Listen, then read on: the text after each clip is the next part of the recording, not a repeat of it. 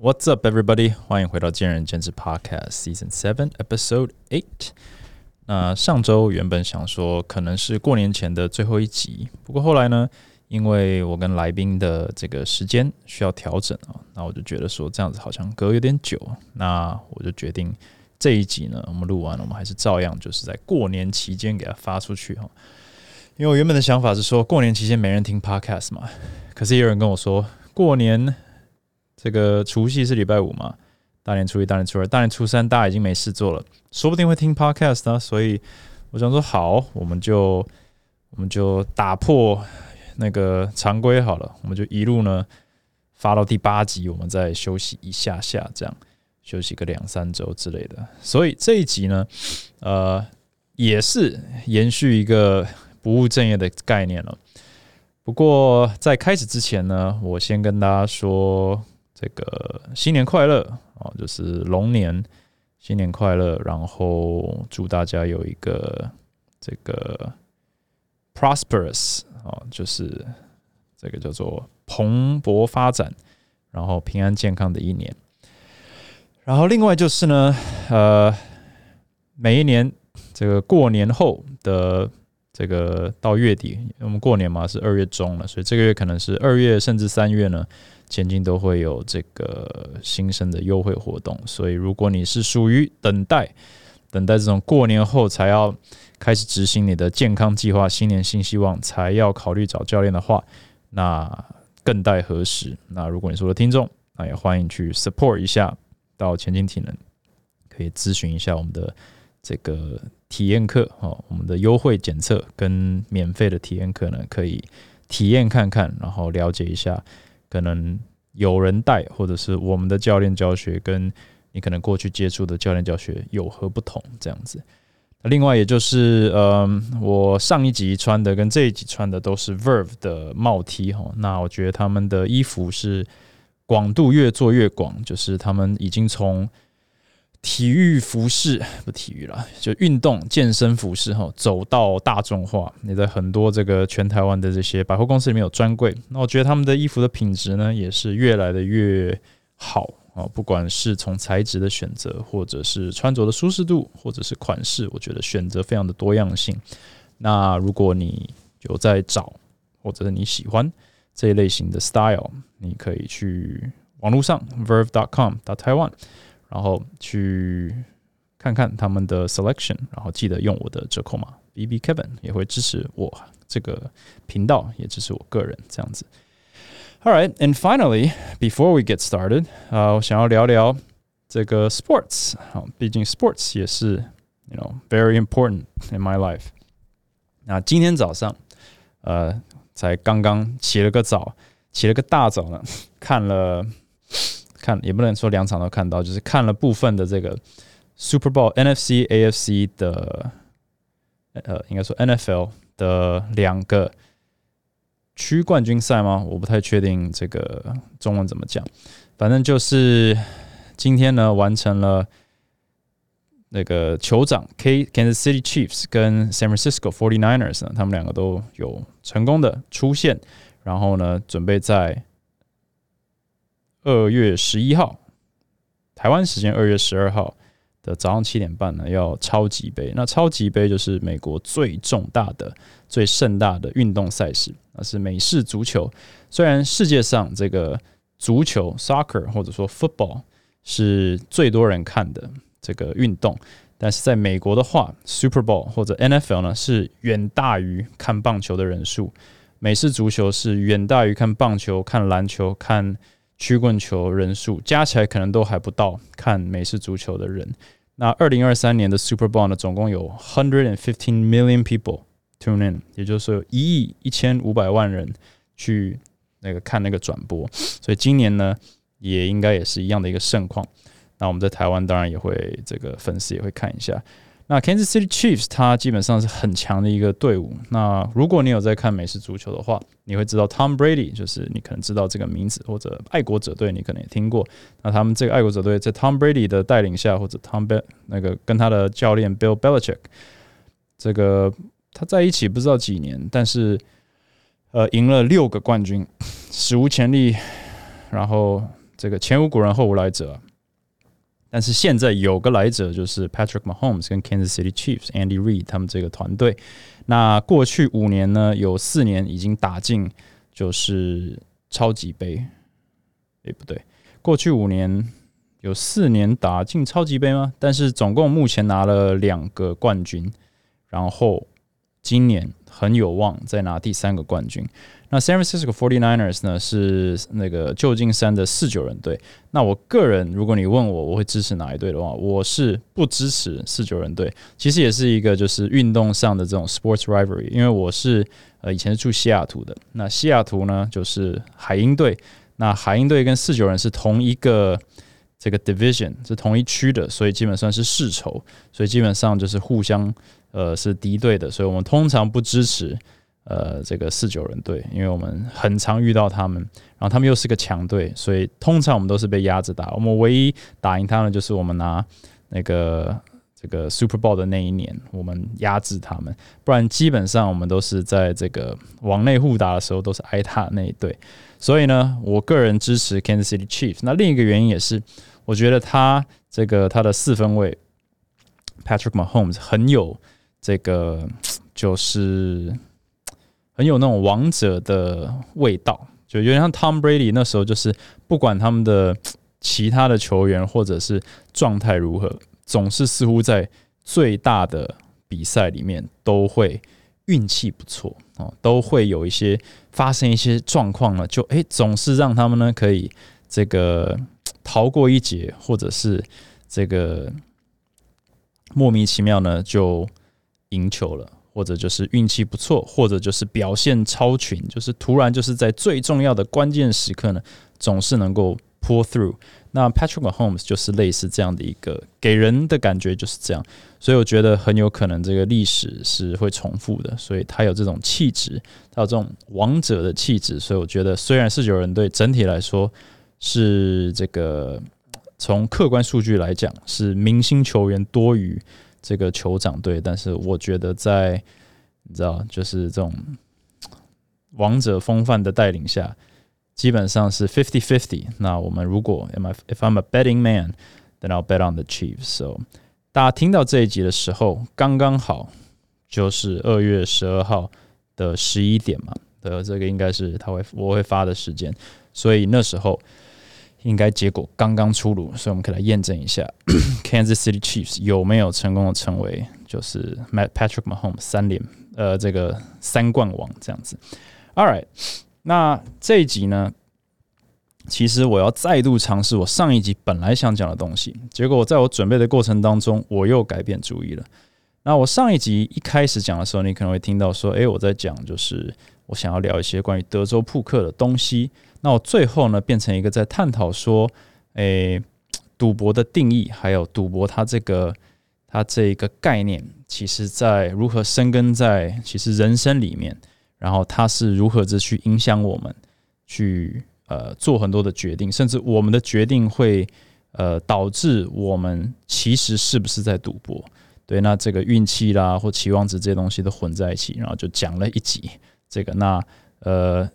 不知道对大家的帮助如何，所以我这一集我原本想说，诶，我真的想要好好的介绍一下，就德州扑克这个游戏到底是什么。可是我后来仔细想一下，这也不是，可能也不是，我也不是最好的媒介来解释一个一个游戏怎么玩哦，因为毕竟我不是等于说权威。呃，如果真的要讲一集这样的，那我觉得我可能会希望去邀请一些。就是更知名的人士来跟我做个对谈，对，比如说小六啊之类的，但是这也要邀得到，所以如果你认识小六的话，可以介绍一下，看他想不想上我节目，我们聊聊台湾德州扑克的整个文化、整个风气、整个政策，然后整个法规这些东西我们都可以聊。But 这一集其实我想要讲的，就是变成说，毕竟我们这节目叫见仁见智，然后我很常聊的东西是心态。我们用一些不同的 example、不同的心法呢，去切入我们的生活，然后来看看我们能不能在我们的脑海中擦出什么火花。那我一旦想到这个，我非常快的就去我的书书架上面翻出了一本我应该二十年前买的书哦。这个是他这本书，这我在美国买的二十本，然后我。如果你要看 YouTube 的话，我这本书它已经已经真的泛黄了哈，就是我带着它全世界跑了二十年哈，搬了不知道无数次家，我都没把它丢掉。那这本书叫做《The Tao of Poker》，它是我第一本买的这个扑克书，也就是说，我一旦对扑克产生兴趣，它是我第一本买的书。那这本书很特别，它上面就是就是就是阴阳嘛，就是道。他说扑克之道，然后它的它叫做 Two Hundred Eighty Five Rules to Transform Your Game and Your Life，啊，written by Larry W. Phillips。那这本书它其实就是在告诉我说，诶，这边有两百八十五条这个扑克戒律，或者你说一些建议呢，可以帮助你呢这个这个提升你的这个游戏的技巧。还有你的人生。我当时看到这本书，我就觉得，OK，你要把这本书似乎就是要把扑克讲的很玄，好讲成一个玄学，好像有什么人生大道理这个游戏里面一样。所以我就把它拿起来翻了几下，然后基本上看了几页以后，我就觉得，哼，很值得看一下，我就把它买下来了。那今天呢，我就是想要分享一下，从这本书的当初这个作者写的角度去切入，因为这个这个这本书并不教你。怎么打扑克？等于说扑克的游戏规则啦，它的这些数学的成分啊，怎么计算啊？他其实并没有去教这些。他假设你知道这个游戏怎么玩，但他想要用一个更这个升华的方式呢，去解释一些你会遇到的状况，进而呢把这些概念呢去应用在你的生活上。所以，他不只是希望你成为一个更好的扑克玩家，他其实希望你成为一个。更好的人，因为他认为，我也认为，然后希望听完以后你也会认为，这些概念其实人生道理呢，其实都差不多。你用在工作上，你用在生活上，你用在人际关系上，你用在扑克上，你用在篮球上，任何游戏上，其实都差不多。懂了就懂，能应用就应用，能够举一反三，都会受用无穷。这样子。那，anyways，它有非常多的 chapter，它总共二十七个 chapter，所以我就稍微标了一些，我们就稍微一一的聊一下，看看有没有什么东西是可以给大家一些启发。这样，那第一个我会想讲的，它是 chapter three，他说 making correct decisions，他基本上在讲说，我们基本上打扑克呢，并不是为了赢钱。The goal of poker is not to win money; it is to play your cards right。也就是说。呃，这个我有提过，就是所有的事情，不管是职场上，或者是生活上，或者是考试比赛上，全部都有游戏规则，它有既定的规则。走路这个走路要这个停看，过马路要停看厅，开车不能闯红灯，这些都是一些规则。那你违反这些规则的时候，也许你会更快到达目的地，也许你会这个作弊的时候考试考比较高分。可是重点就不是。那些东西，而是照着规则走，做正确的决定。所以打牌或者打扑克很有趣，大家会觉得扑克扑克是赌博，我们要赢钱，我们不要输钱，或者输钱就是不好。其实，但是其实这个游戏的重点，并不是赢或输，而是做正确的决定。那这个这句话听起来呢，其实就跟很多人对于打游戏或者是比赛的认知就。有很大的差别，已经开始有一些分歧了。那还有就是 concentrate on how you are playing, not on whether you are winning。那我觉得这个非常的重要。我们大部分的时间，我们是，我们是崇拜主义，我们会崇拜赢钱的人，我们会因为赢钱而觉得非常的开心。那反过来，我们也会因为输钱的人，或者因为我们是看到输钱的人而决定这个人他技术不好，或者我们技术不好，或者。我们的心情不好，同样的，我们也是在生活中看待成功是一样的事情。你可能会看到一些知名的网红，他这个顺风顺水的，好像赚很多钱，好像有很多的代言，所以我们会认为说，诶，现在的小朋友都这样嘛？长大后要做什么？长大后要做 YouTuber，因为我们想要去获得他获得的结果。可是重点其实并不是要怎么样。获得呃，应该说重点并不是那些结果，而是你有没有用正确的方式去建立你的人生。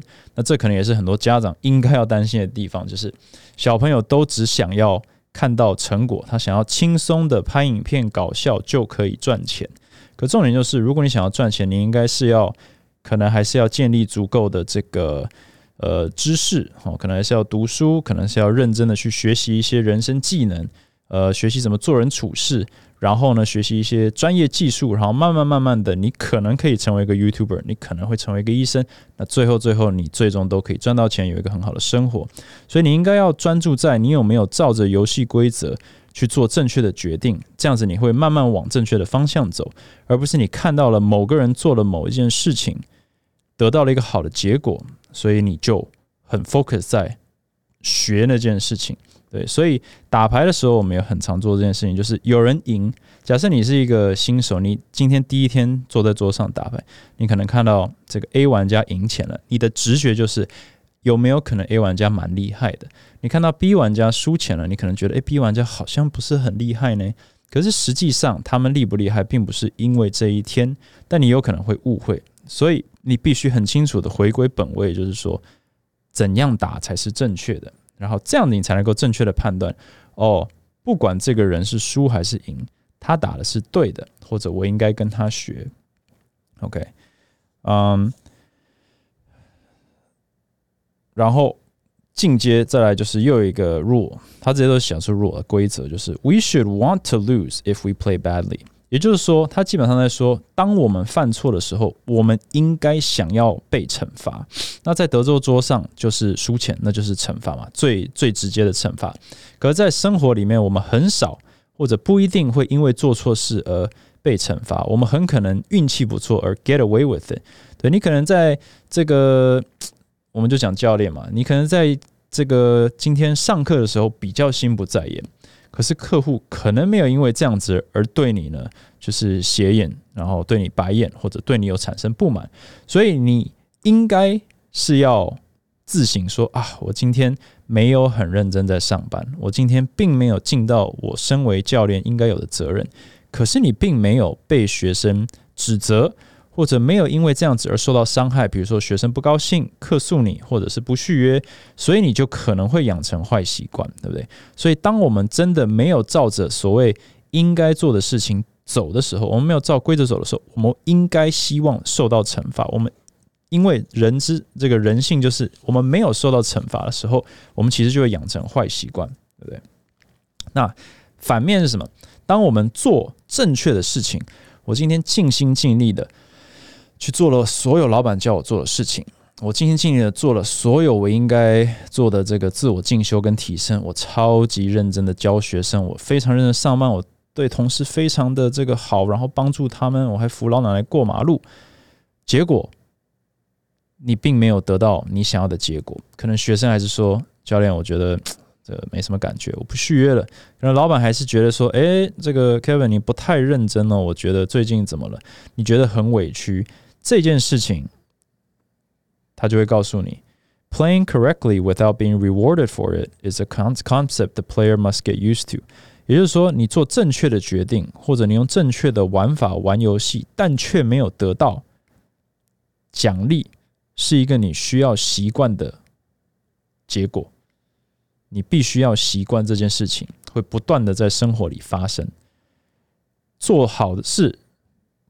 这个为善不欲人知，并有一点像这个意思，就是不欲人知，而是为善没有人知道的时候，你也必须习惯，对不对？你做好事情，你做正确的事情，你的这个十年寒窗无人问，然后到最后也没有天下知的时候，你必须习惯这件事情就是会发生，它是非常常见的、非常正常的一件事情。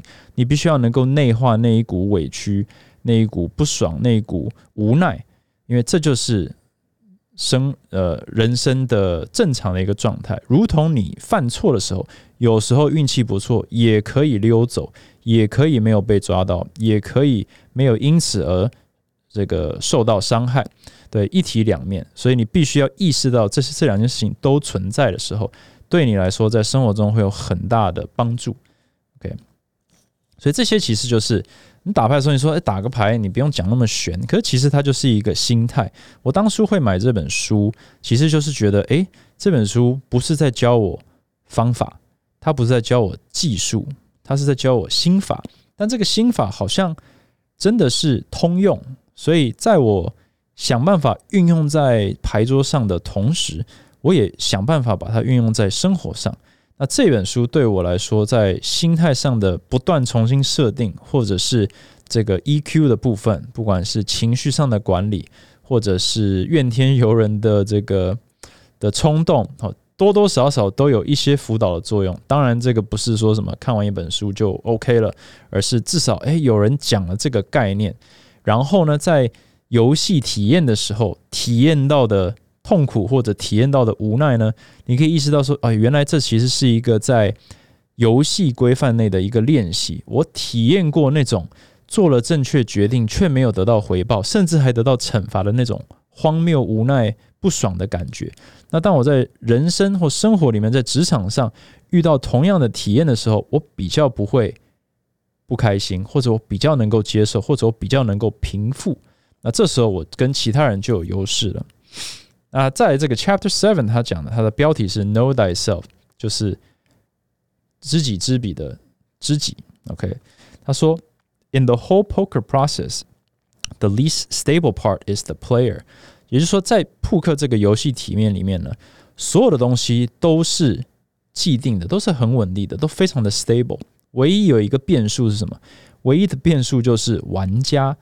也就是说，在世界的运转上面，其实不管是物理上面这个，还是这个然后生物运行上面，其实都有既定的道理，对不对？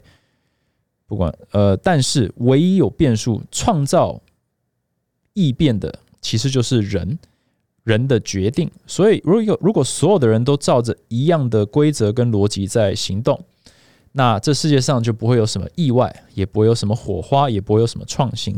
但是会造成世界的不稳定。其实就是因为人是一个不稳定的生物，我们会做出不理性的选择，我们会做出情绪上的选择。所以，如果你能够了解自己在做什么样的事情，你是情绪性的在做什么事，你是理性的在做什么事，或者你可以了解其他人在干什么的时候，你可以更清楚的知道说，你到底这个决策做的对不对，或者你这个决策。配上这个结果，它的合理性有多高？你是做一个情绪化的决定，得到了一个不好的结果，你就不会再火上浇油，去更生气，说为什么结果这么差？因为你了解你自己，或者你了解这个情况，说其实这本来就是会发生的，因为你做了一个错误的决定，或者你在一个不好的状态下做了决策，所以基本上你就比较有办法把自己拉回本位。啊这个我觉得是一个很重要的一个观念，就是很多人你说他不自觉，其实不自觉就是其他人看你跟你看自己的观点是有偏差了。那当你不自觉或一个不自觉的人，就会发生那种我以为大家很喜欢我，其实大家不喜欢我或者很讨厌我。所以当有人真的让你碰钉子的时候，你会。额外的错愕，你会额外的不理解，说：“诶，怎么会这样？我一直以为都怎样怎样的。可是这个不是其他人的问题，而是我们自己的问题。你并没有办法判定说，搞了半天你的行为是讨人厌的。你一直以为大家是跟着你笑，laughing with you，but it's laughing at you，我 laughing behind your back。这些东西就是自觉或你懂不懂你自己到底是什么样的人或什么样的状态。”所导致的一些呃期望值上的偏差，所以导致很多的意外，很多的 surprise，让你不知道你在比如说你的职场上，你到底是落在哪里？你在老板的眼中到底是什么样的人？所以当你觉得你是在老板眼中值得重用的人，结果你根本是个眼中钉，你那个落差、那个情绪所可能会拱出来的这种不满，可能会导致你去做下一个这个不正确的决定。那这种滚雪球把这些从正确的道路上把你滚到旁边的几率就很高。那很多人也是因为这样子，在职场上无数个角色下，不断不断的去做我们可能看来不正确的决定，把自己逼到一个角落，最终怨天尤人，说为什么？你看，就是因为那些人逼着我做这些事情，导致我最后成为这样。然后呢，这个这个不上不下哦，或者是这个动弹不得。那这个到到底是他的问题，还是周边人的问题，还是以前过去的老板同事的问题，已经不可考。可是我们需要因为我们需要运用自觉这个能力呢，去避免这种事情发生。OK，那 Chapter Eight 他说这个可能有点迂回，The magnetic appeal and temptation，呃，allure，呃，tempting allure of loose sloppy play。他这个意思就是说，打牌呢，你会看到很多人就是随便打。打得很浪是这个打牌的可能 专有名词，就是打得很浪，就是很松，就是并没有这个很严谨的在呃执行打牌这个游戏。那这些人通常都很容易输钱，可是他也很可能会赢大钱，因为他是走一个非常这个运气运气的一个打法。所以上一集如果或者前面讲到运气的时候。就是它是一个很不稳定的打法，它是很疯狂的打法，所以它的大起大落是比较显著、比较明显的。那我觉得这个观念运用在生活上，其实也随处可见。能够浮上台面的人，能够在新闻上出现的人，不管是网网美还是网红，还是政治人物，或者是正面负面新闻，都是因为他比较特殊，对不对？人家说这个。Any publicity is good publicity，比如说只要是曝光，管它是正面还是负面，都是好曝光。因为人的注意力就这么多，社会的注意力就这么多。你今天想要被新闻所这个注意到，然后拿出来讲，然后在晚上那个六点八点新闻有一个版面，或者新闻的第一面有一个版面讲关于你的事情，你一定是离经叛道一定程度，或者特殊到一定程度，才会有人注意到。那在打牌的时候，你如果是一个很稳健的玩家，你可能输赢就是一点点。你今天赢一点，明天输一点，再赢多一点，再输一点。你很少会那种爆赢或者爆输的状况出现的时候，你就是一个很 boring 的人，对不对？没有人会注意到你。但你是一个乐透得主的时候，你赢了一千万台币、一亿台币，这时候各家新闻都想要报道你。对你今天呢，这个。可能有人觉得你的这个饭不好吃，让你揍了他一拳，诶，你就会上新闻，对。但是这些行为本身可能并不是那么的好，对，它不是因为它是正确的，或者是好的，或者值得学习的而被人注意到，对。可是它非常的有吸引力。为什么现在呢？流量为王，然后大家为了流量呢，不惜做出一些很荒谬的事情，对不对，丢脸的事情。哦，都愿意做得出来，为什么？甚至非法的事情都愿意做得出来，因为流量太吸引人了。这就是讲的 the tempting allure。你太渴望被看到，你太渴望被被喜欢，太渴望被注意到，你会去做很多其实是很这个有负 EV，就是它的期望值是不好的，对不对？打人是不好的，这个。做非法的事情是不好的，但是你为了被注意到，为了流量，为了上新闻，你不惜代价的去做这些事情，所以你去追求那些事情呢，反而是那些一步一脚印、稳定在认真的做事的人，他永远不会被看到。可是你必须要能够接受这件事情，就是你看这个这本书已经不知道写了二十二十几年前了，他也是在讲说，你必须要能够接受。做正确的决定这件事情，It's pretty boring. No, you're not gonna get famous. 你不会因为做正确的事而出名，也不会有人呢每天都来感谢你。可是你会因为做不对的事情而出名，或者你做很高风险的事情而出名。做低风险的投资绝对不会让你呢成为投资大师。那些投资大师呢，一定都有，你知道，都是会去冒险。然后做出很大的成绩，他才可能出名。所以这些，但他扛的风险，这就是这个 survivor bias，就是通常一堆人去做高风险的投资，只有一些人会活下来，但那些幸存者很容易出名，然后那些幸存者就成了知名的投资大师。可是每一个投资大师，可能就伴随着几百个、几千个、几万个韭菜被割掉。那那些稳定的啊，稳定的投基金指数，然后呢，慢慢慢慢累积财富的，那些人这辈子永远不会被注意到。可是他是正确的，他是稳健的。那你想要成为什么样的人呢？这个也也许你必须自己决定。可是呢，它是一个很实际的一个概念，就是你必须理解这个现实。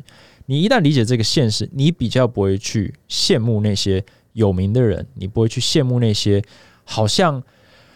呼风唤雨，然后每天都在台面上的人，因为那些人转换到牌桌上，这些人都是短期内呼风唤雨，因为他走着高风险的这个游戏体验。可是高风险就是冲的高，跌的低，那很容易呢就消失了，对不对？那些五年前、十年前出名的人、出名的网红。五年后、十年后就消失了，为什么？因为改朝换代非常的快，来得快，去的也快。他怎么红起来？红了两个礼拜，红了两个月，拿了一些代言，赚了一些快钱。如果你觉得哇，那个好棒，好羡慕，我想成为他，那你就等两年、三年、五年以后，他在干嘛？他可能已经消失了。那你想要成为那样的人吗？不要落入那个陷阱。可能这也是他在讲的一个道理。然后再来就是我很常讲的一个主题：A few words about luck，讲运气。Luck is a resource that must be managed。这个概念我应该有讲过，就是运气它其实也是一个可控的元素。听起来有点反常，运气这东西就是运气，你就是好运坏运，你完全无法控制啊。可是就是你其实可以把运气隔隔离出来，去管理你的运气。为什么呢？因为就算这个游戏百分之九十靠运气，运气这个东西最公平了，全部的人都一样。所以你运气会好，我也有可能会好；你运气会差，我也可能会差。但是只要它不是百分之百运气，我们就可以管理运气的成分。我们可以把运气隔离出来，我们把不是运气的成分拿出来呢。然后这个就是最终会决定胜负的关键。买股票其实就是这样子，买股票到底谁会赢谁会输，涨或跌，或者是这个大这个。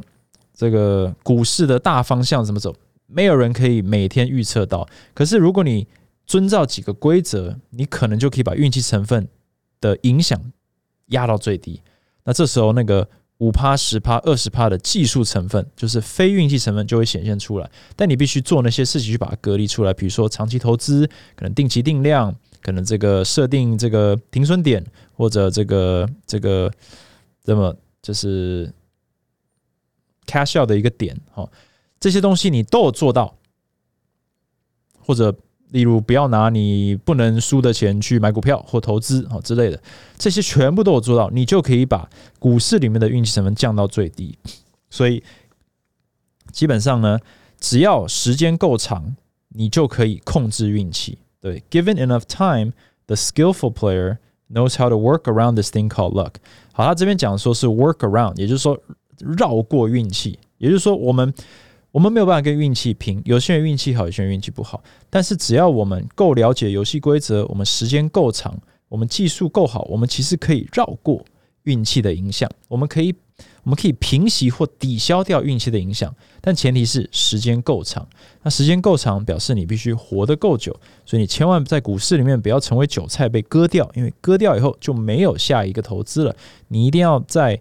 这个定期定量，或者在你可以接受的风险之下，定期定量长期投资，这样你在股市里面，你就可以米平运气的这个影响。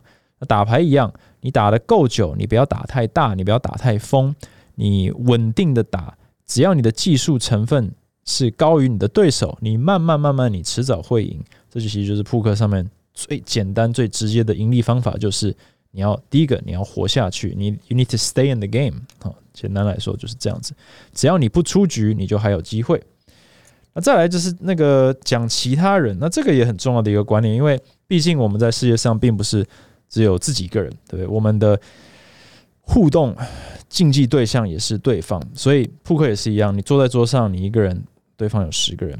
那他第一个很讲的很很直接，就是 you gotta know the other players。那其实，在这一方面呢，知己知彼，这是在讲知彼。呃，知己刚讲了，知彼就是你必须了解你的对手是谁。但是，其实，在职场上或工作上、生活上，知道对手是谁，知道伙伴是谁，知道客户是谁，知道这个你的服务对象是谁，其实就是很重要的一个概念嘛。这个大家应该很好理解。但你必须知道，就是一个另一个概念，就是乱拳打死老师傅的一个概念，就是。有时候你必须清楚的判定说，诶，我现在面对的是一群完全不受控制、完全不按牌理出牌的人的时候，你的期望跟你的这个做事的方法就必须改变。假设你今天是跟一群非常理性、愿意合作、又非常聪明的人在合作的时候，跟一群刚出社会，然后呢心浮气躁，或者是充满满腔热血跟理想的一群人在合作的时候，你给他们的建议，或者你做事的方法，或者你讲的话、用的词、鼓励他们的方式，都会不一样。那你可以想说，呃，反正做事就是这样做，我管他们这么多，就照着这个做就对了。可是他们接收的程度、吸收的程度、愿意听的意愿都会不一样，所以你得到的结果也会不一样。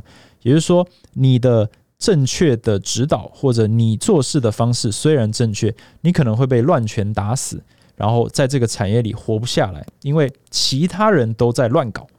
所以只有你在做对的事情，但一堆人在做错的事情。其实你的对可能会反而变成一个帮你获得不好结果的一个手段，因为其他人都把游戏规则搞乱了。有一点像是假设你呢，这个绝对不闯红灯。好，这个例子可能会有点奇怪。你是绝对不闯红灯，因为闯红灯是不好的。可是呢，世界上所有的车子都在闯红灯，通通都不停。这时候，如果你一遇到红灯，你就停下来，你一定会被追撞的话，你被迫不闯，你被迫要这个偶尔闯个红灯，免得被撞。对，所以你还是必须搞清楚你的周边的环境到底在干嘛。虽然最高层次的规则可能是什么，可是你周边环境整个这个，你还是搞清楚，就是。到底是什么情况？那如果你说哦，那这么危险，那那那你可以不要开车，对你脱离那个环境。假设你判定这个环境好或不好，疯或不疯，人里面这个值得不值得之后，你可以判定怎么去调整你的策略。但是同时，你也可以，你的策略也可能是 exit strategy，离开这个这个这个疯狂的开车世界，或者离开这间公司，或者离开这个。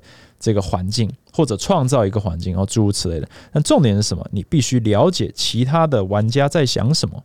然后这边有讲一个 “never complain, never explain”，很特别，就是不要抱怨，但也不要解释自己。我觉得这个可能比较相对于，就是你在打牌的时候，每一个人都有他的意见，每一个人其实都有强烈的意见，说这把牌应该怎么打。但是每个人其实都是某种程度上都是从自己的观点出发，对，所以。当你今天明明立足点就不同嘛，可你的技术层面不同，你这个打牌的目的不同，甚至你打牌的原因跟你的学习的逻辑，也许你是对的，他是错的。可是不管怎么样，他有他的意见，你有你的意见，所以你要跟他解释东西，有时候就是鸡同鸭讲，或者就是你这个呃，基本上就是到最后有点像浪费时间。所以假设你没有在同一个水平之上的时候，可能跟同事或者跟你的员工，甚至跟你的老板沟通，都是有点浪费时间。与其把这些时间浪费在上面呢，去解释一个没有结果的东西，不如持续去精进自己，可能是他的这个更好的建议。那另外就是，当你遇到这种状况的时候，不要抱怨，因为这是非常常见的，非常人之常情的，并没有人一定要了解你，并没有人一定要接受你，并没有人一定要同意你的。呃，游戏体验该是怎么样？职场上应该怎么做事？老板应该怎么给予薪资？应该怎么管理他的员工？应该怎么给你尊重？这其实到最后也是那个人或那个公司或那个文化自己决定的。会不会有好或不好的结果，也是他们去承担。你没有办法用自己的方式去决定一家公司应该怎么管理你，所以你必须不抱怨。或者减少抱怨的这个这个意愿哦，不然的话你会非常的愤世嫉俗。那这个其实，在职场上有非常多人没办法理解这一点，就是为什么公司不做 A 不做 B 不做 C？因为全部都是从自己主观的观点去去思考，说假设公司这样做，我就更好了，我就更轻松了。可是他完全不会去考虑，那公司为什么不做这件事情？为什么不为你做这件事情？如果你觉得这么好，那为什么公司看不懂？公司是一群傻瓜吗？老板是一个傻瓜吗？还是你比老板聪明？他们比较不会去这样想，他们单纯觉得说，一定有个原因是，就是一个不正确的原因。因为我看得非常清楚，一定是这样才是正确的。最好的结果，结果他们看不到，所以他们一定是比我差、比我笨，或者是这个故意跟我这个针锋相对。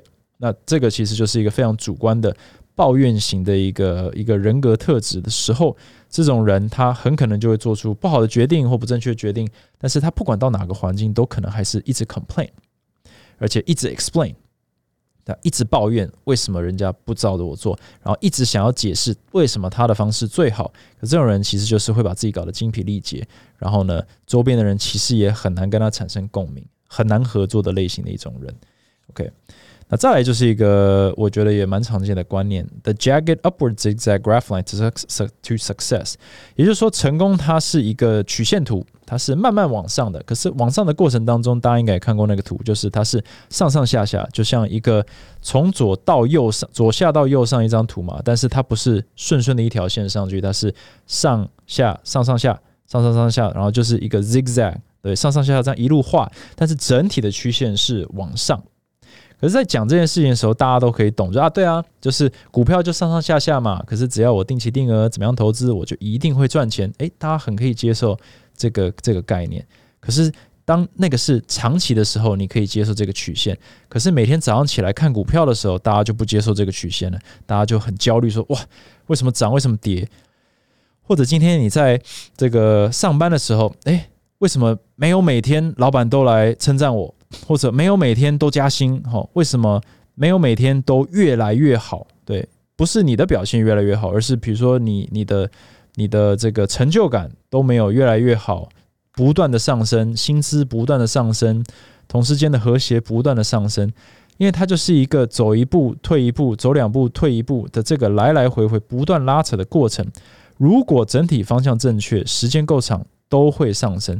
可是人看短线的时候。这一个小时、这一天、这一周、这个月，我们看不到十年后。所以这个月如果是一个不好的月，运气超差、心情超差，我们就会被影响，我们就会偏离，我们就会忘记说，成功是一个不断上上下下的一个曲线。它确实是向上没有错，可是它是上上下下的。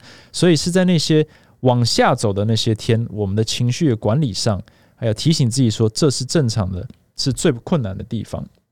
为什么？因为我们会认为，我比别人强的话，我就是要每天都赢别人。他这边就有一个，Don't expect your superiority over another player to emerge in a single game or a single session。这就讲说，今天你你很明显你比别人厉害，你打牌比别人厉害，可是你今天坐在一个完全不会打牌的人面前，你不能够期望说今天你一定赢得了他。这是一个不正确的思维，因为运气存在。变数存在，你不可控的元素很多。职场上也是，你今天做到完美，并不代表你会成交；你今天做的非常好，不代表你谈得下来这笔生意。那不代表你不厉害，但是你同时也不能因为你很厉害而觉得这件事情没成就是对不起你。这件事情很常会发生在可能自认为很优秀的人身上，就是只要我没成功，就一定是谁。搞到我或哪边出了问题？没有，没有百分之百的事情的时候，你不能因为这样子而有一个这个自我神话的一种感觉，就是一定会发生，不然就是不公平，不然就是怎样怎样怎样。这个在这个这个球队粉丝上最常发生了。我们球队明明就比较强，竟然输了，一定是裁判。每天都在讲一样的事情，可是就是人不理性的地方，你不能有这种期望，因为呢。Rule two fifty nine: The game is a safety net for the bad players. 任何游戏这个运气成分，它其实是一个保护层，它保护着那些不努力的人。公司里面一定有不努力的人呢，没被发现，甚至有不努力的人呢，成果还比你好。这就是运气在人生里面的一种，呃，乱数变数的一种保护层。假设没有这个保护层，假设你比较厉害，你就一定赢，那瞬间这个市场就会完全没有任何不厉害的人存在，这个市场就基本上就是一抹干净。那其实老实说了，连我们都一起被抹去了，因为我们绝对不是市场上最最最厉害的人嘛，就是因为有运气的成分，我们这些参差不齐的哦，从零到一百的人可以全部混合在一个市场里面，只是比例上的问题跟。持久持久性的问题，就是我们可以在这个这个比赛里面撑多久，每一个人都不一样。但是只要你是最强的那个，你照理论上来说，你可以撑比较久，撑比别人久，然后最终你成功的几率比别人高。但你必须意识到，就算你比别人强，不代表你一定会得到你要的结果。这件事情一旦看懂了，你就不太会对那些呃可能没有办法呃一瞬间就看到你的好的老板呢在生气。你也比较不会因为呢同事不努力呢，然后你对他感到厌烦，因为他可能就刚刚欠缺了自觉的部分，他是因为运气很好而这个因为运气很好而觉得他做事情并没有错。那假设这样子的话，老实说，这也就是他的人生体验。你要叫他改变他的人生体验，其实没有那么的简单。你不能一直告诉他说你做的很差。你必须改进，可是他的成果一直都不错的时候，他就是知道天之骄子，所以你很难去教这样的人呢，去告诉他说你呢这个做的不好，你必须更进步，除非他有很强烈的自觉的能力。这个在牌桌上最常见的，我们都听过 beginner's luck 哦，新手运，所以打牌的时候也冥冥之中也有这种。所以也许我会跟一个朋友说，哎，你这个打的。不太好，你不应该这样打。可是如果今天结束的时候他赢了钱，我输了钱，你要想一下，从他的观点，诶，我今天这样打，Kevin 一直跟我说我打的不好，或这把打错了，可是我今天赢了钱诶，然后他讲了一堆话，他输了钱。你其实除非你是非常非常的愿意听，而且真心愿意反省的人，你很难去认真的看待我的建议。也就是说，呃呃。也也是很常见。我今天讲了一堆道理，在我的 podcast 上讲了这么多集，有些人听了以后可能会觉得说，嗯，有道理，我要好好的检视一下自己的状态，是不是跟 Kevin 讲的有一些这个异曲同工之妙，或有雷同，我要小心。可是也有人会直接就看说，我做的比 Kevin 好多了，嗯，对啊，我赚的钱又多，我这个又比他有名，然后呢，这个他讲的东西呢，就只是。理论上的东西，实际上呢，我是正确的。我运气没有比较好，我就是靠我的努力。就是他可以很这个武断的去直接用结果来推翻他需要听我或考虑我讲的东西的合理性的这个任何原因，因为实际上就是说，短期内其实很难看出到底谁对谁错，对，所以五年内、十年黑。十年黑，十年内的这些成功呢，到底谁讲的是对的？其实很难去判定，所以只能是属于每一个人自己在看这件事情的时候，愿不愿意去不断的重新思考，说，诶，我打的有没有更好的方法？我问十个人，结果九个人讲的跟 Kevin 一样，哦，他也许讲的有点道理，所以我真的是因为那一次运气超好，我做了十次里面的一次的错误，然后那一次竟然没有烧到我。那我运气很好，所以我不是因为我打的好，我是真的打的不好。但我那次运气很好，你要能够接受这个，这是蛮这个是要蛮谦虚的一个个性，去告诉自己或者说服自己说，我的成功来自于运气，而不是来自于我的厉害或我的努力。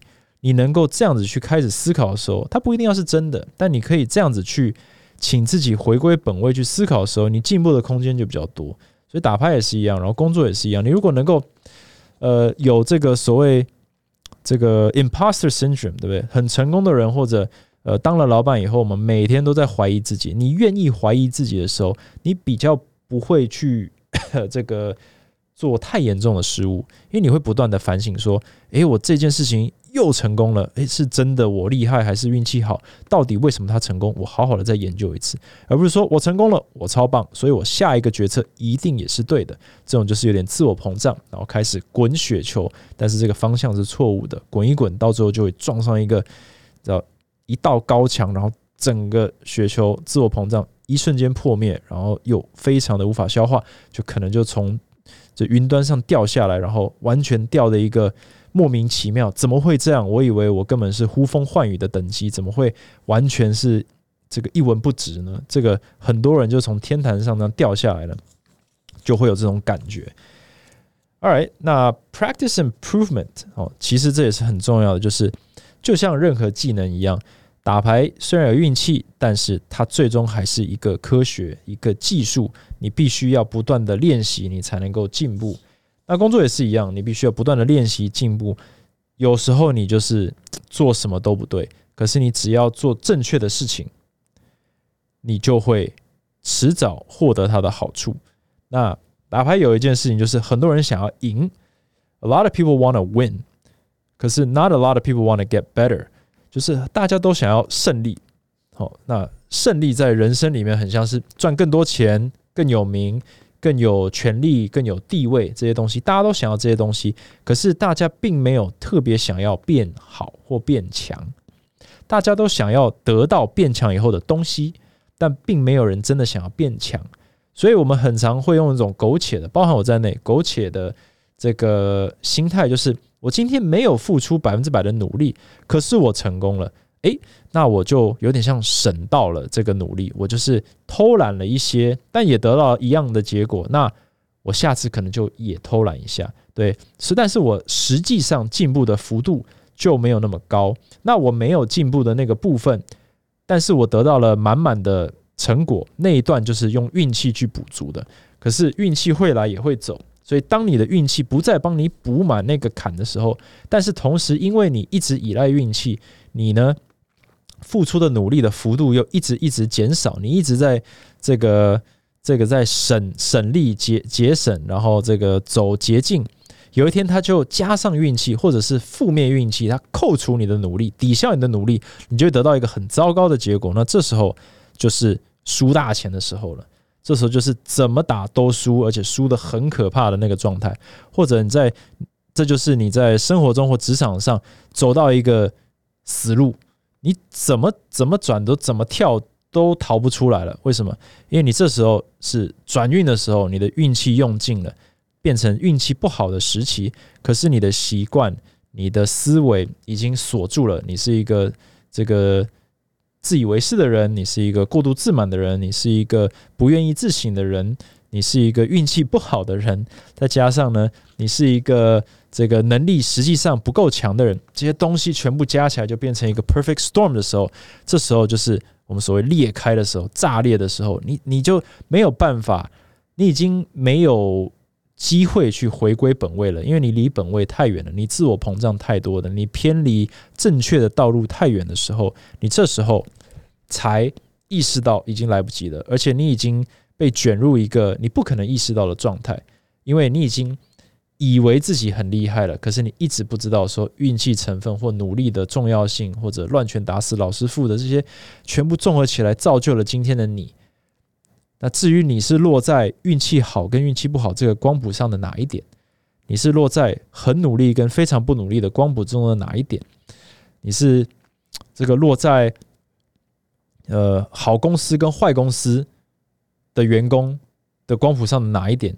好同事跟坏同事多不多或少不少的光谱上，这些全部光谱叠在一起，千层面的概念全部叠在一起，造就今天的你。可是你已经走到太远了，走出去太深了，你已经没有办法厘清到底哪个环节是你做错了。所以，为什么我们必须要很早就能够有这些心态、这些心法？所以，你从踏入职场的第一步，或者开始学习任何东西的第一步，你就可以不断的在堆叠的过程当中，不断的去筛选掉不好的东西，不断的把自己堆起来，不要偏离太远了。虽然老实说，客观来讲，比我们有经验的、比我们厉害的、比我们聪明的人，从外往里看，都可以看到谁正在偏离当中。可是那些人通常都比较没有办法看到，甚至比较没有办法听进去。所以，不管在哪个市场上，教练市场里、健身市场里，或者是任何职场，你的工作职场上，都你都会看到很多偏离的人。可是，其实我们也不用太羡慕，我们也不用太愤怒，我们也不用太紧张。我们比较需要看说，去确保说我们不是偏离的那个人就好。然后，只要我们能够 stay in the game，你只要不要。把自己搞到没有工作了，或者没有钱了，或者是没有时间了，没有尝试的机会了，你都可以不断的累积你的实力，或累积你的这个这个经验，你都可以往正确的方向去堆叠。